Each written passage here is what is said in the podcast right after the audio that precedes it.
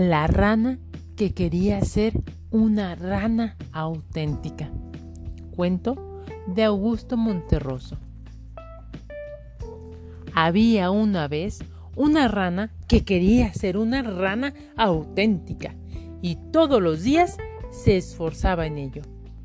Al principio se compró un espejo en el que se miraba largamente buscando su ansiada autenticidad.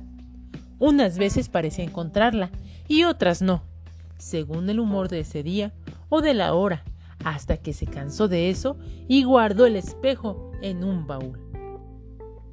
Por fin pensó que la única forma de conocer su propio valor estaba en la opinión de la gente y comenzó a peinarse y a vestirse y a desvestirse cuando no le quedaba otro recurso para saber si los demás la aprobaban y reconocían que era una rana auténtica.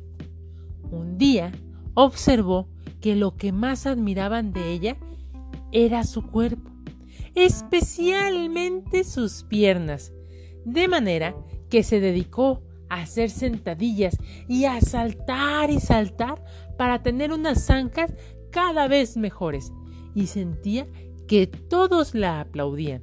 Y así seguía haciendo esfuerzos hasta que dispuesta a cualquier cosa para lograr que la consideraran una rana auténtica, se dejaba arrancar las ancas y otros se las comían y ella todavía alcanzaba a oír con amargura cuando decían que qué buena rana, que parecía pollo. La rana que quería ser una rana auténtica, cuento de Augusto Monterroso.